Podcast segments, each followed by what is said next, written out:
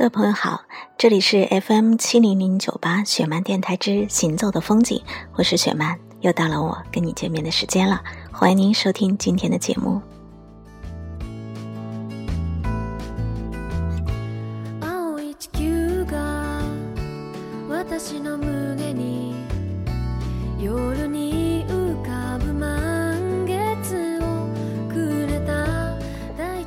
从我们的节目开播之后呢，得到了好多听众朋友的支持。他们都说，每天在上学、放学、上班或者下班的路上收听我的节目，感觉呢好像也没有那么寂寞，从此就多了一个朋友。啊，一位叫做小易的听友说：“雪曼，你能不能够在你的节目当中跟我们多讲一点爱情故事？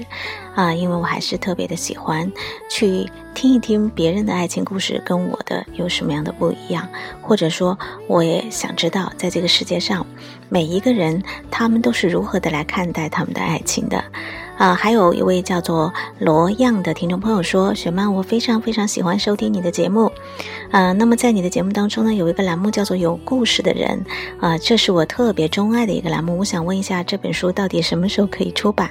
那昨天我问了一下我们的编辑果子狸，他告诉我呢，这本书应该可以在四月中旬的时候出版，所以大家到四月中旬的时候就可以在各大网站购买到这一本《你好，有故事的人》了。”那么，在今天的“你好，有故事的人”栏目当中呢，我们将为大家送上的这个故事，是由一位叫做流年的女生给我们讲述的这个故事。故事的名字叫做《我还是属于你》。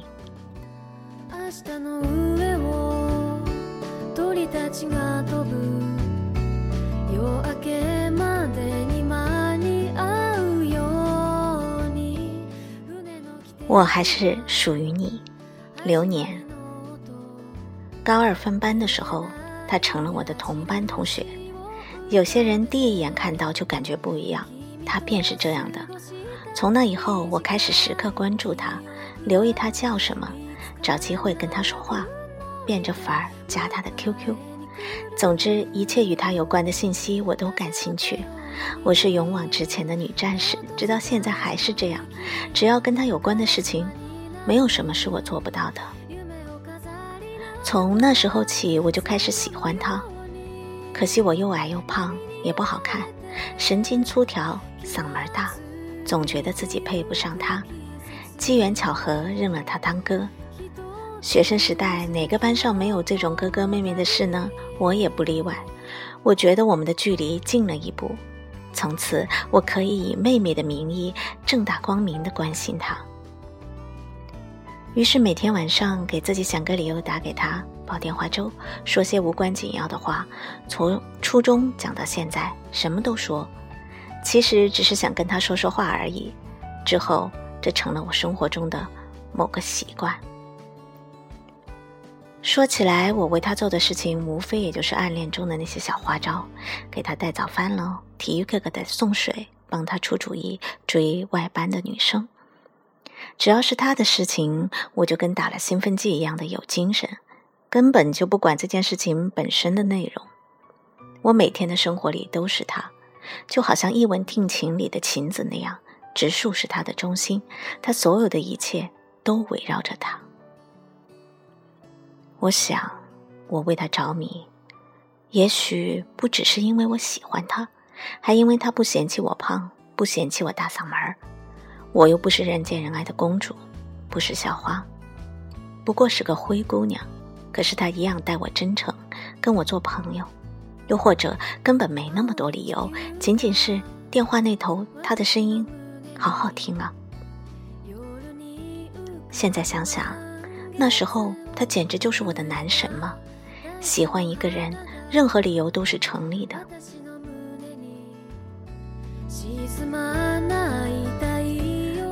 慢慢的，全班都知道我喜欢他，他也开玩笑问过我，我不敢承认，怕这层窗户纸捅破之后，连兄妹都做不了。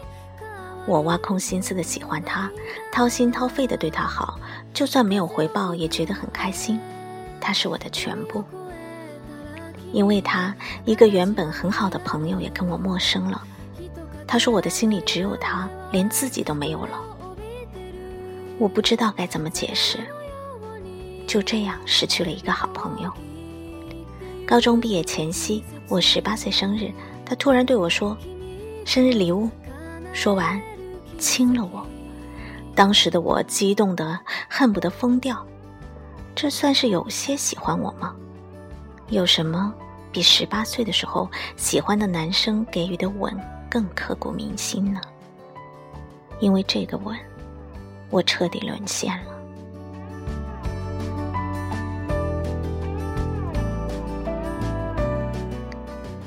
高考没考好，家人劝我复读。复读前一天，他一直陪着我，骑车子载我溜弯儿，带我去吃爱吃的东西。我们俩把这个小小的城市基本上走了一遍。这一天大概是我人生当中最短暂的一天了，因为有他在身旁。不久，录取通知书下来了，我放弃复读去了泉州读书。对那个城市，我不了解，也未曾有过向往，只不过因为当时他在海口，我觉得这儿离他更近一些。这真的是我能到的离他最近的地方了，尽管这个城市离我自己的家有两千六百多公里。开始上大学后，我们分隔两地，我非常想他，省吃俭用存钱翘课去海口看他。到他那儿要坐二十多个小时的长途汽车，车上都是外出打工的人，每个位子上都有一条脏脏的、有味道的毛毯。从小到大，我没有见过这样的场面。为了见他，豁出去了。一路上我都不敢睡死过去，不敢玩手机，怕到了没电，找不到他。车子开了一天一夜，路途中停车两次，给大家吃饭、上厕所。下车的时候，我反复的查看车牌号，生怕自己忘记。上完厕所回来会找不到车子，不敢吃饭。上完厕所就赶紧回车子旁边等着。第二天一早，司机通知我们下车，我以为到了呢，结果被告知还要坐两个多小时的船才能够到终点。我惶惶不安的。跟着大家一起去拿船票，这么折腾，就只是为了想看他一眼。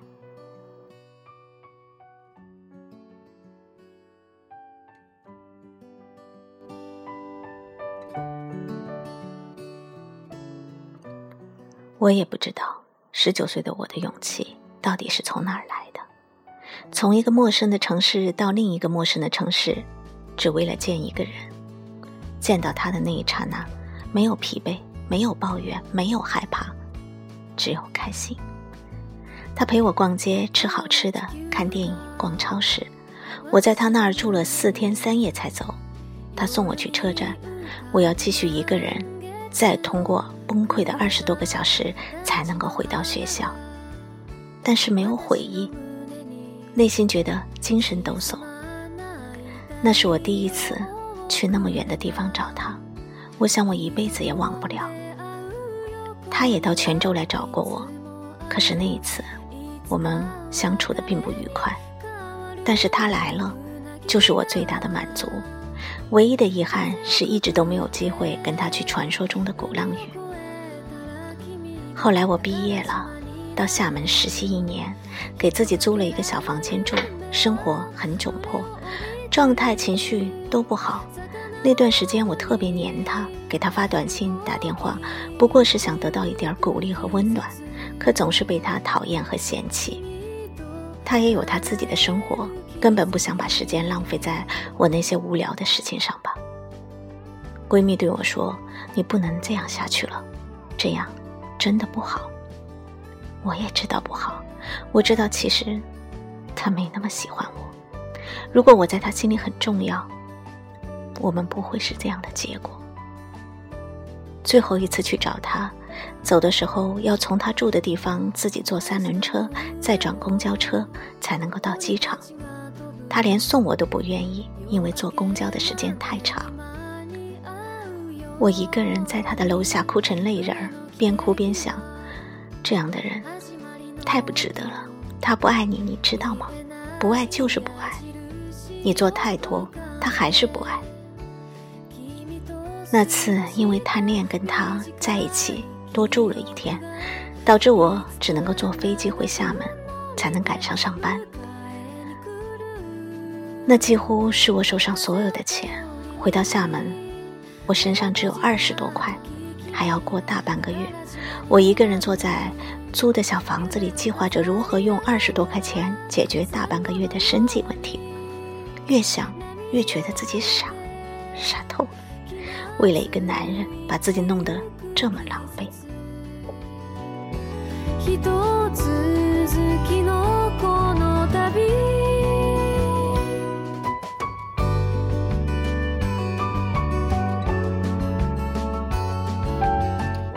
实习结束之后，我回到老家工作。也许是工作的充实，让我没有时间去想那么多事儿，整个人状态还不错。我想，如果他这辈子都不找我，也许我就这么平静的过下去了吧。但是他总像个冤魂一样，隔三差五的出现一次，生怕我忘了他似的。我那么不争气，尽管对自己说过怎么也再也不要理他的狠话，只要他一个电话，我所有的理智。也就又重新的土崩瓦解了。我们就这么纠缠着，没有明确的关系，却又不清不楚。他就像安在我身上的一颗炸弹，随时都可能爆炸。这一年，他回家乡参加朋友的婚礼，我们又见面了。那些天，我们几乎天天黏在一起。我仍然不确定他对我到底是什么感觉。这是我们认识的第七年，我也整整折磨了自己七年。我真的要坚持不住了。我的生活中出现了另一个男生，其实只是普通朋友，但是他知道后，认为我跟他关系不寻常，开始冷落我。我不明白，整整七年，我把所有的热情倾注在他的身上，狠狠去爱。得到的回应都不知道到底算不算回应，可是他现在竟然还要误会我，跟我生这种莫名其妙的气。于是有天下班，我大义凛然的去小商店买了一瓶五十度的白酒，拎着那瓶酒，我去找他。他问我：“你要干嘛？”我说：“你不是不相信我跟那个男生只是普通朋友吗？我把这酒喝了，酒后吐真言。”你在问我，看我前后的口供一致不一致？我知道我很傻，我只是想证明给他看，我义无反顾的爱了你七年，你什么也不说就算了。可你还不相信我，凭什么呢？结果那瓶酒我没喝，他喝了，我俩坐在沙发上大吵，最后他哭了，我惊呆了。一个我深爱了七年的男人，在我面前哭得跟孩子一样。他说：“你为什么对我那么好？你傻呀！你不知道，我其实没那么喜欢你吗？”我们俩抱在一起，哭得惊天动地。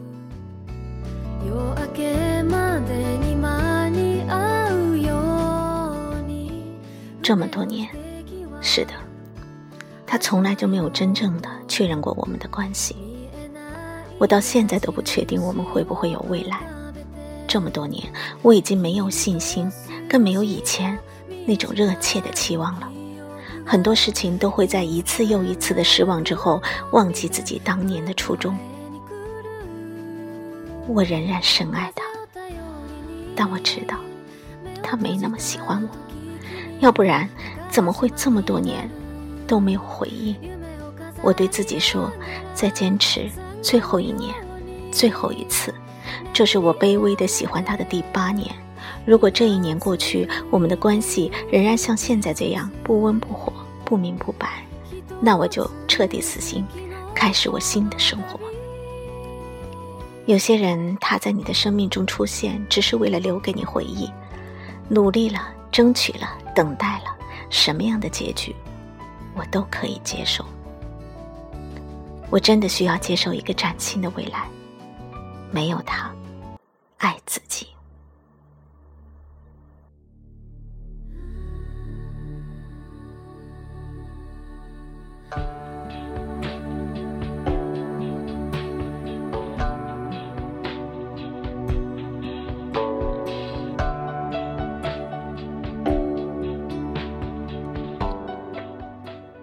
今天的故事讲完了，我不知道有多少听众朋友会觉得好心酸呢？或者说，还有很多的朋友说，其实我也是这样的一个女孩子啊，我那么无望的爱一个男生，爱了好多年都没有回应，我是不是还应该跟他在一起？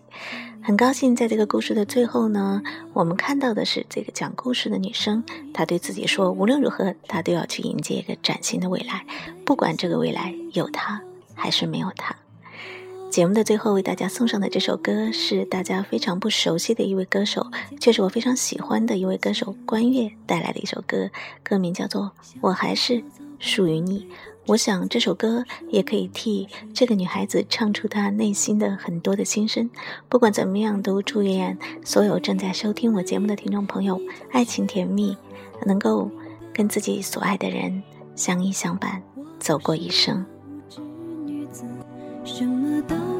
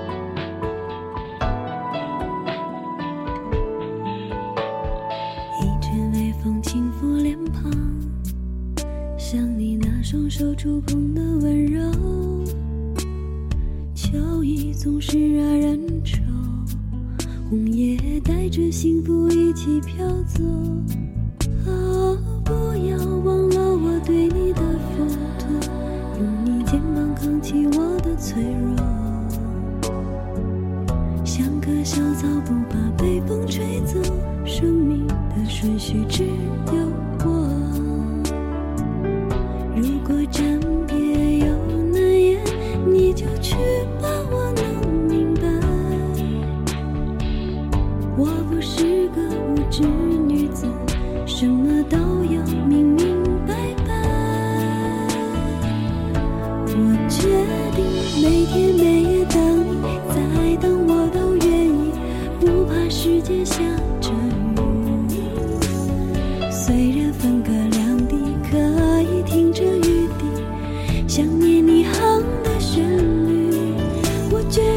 就怕。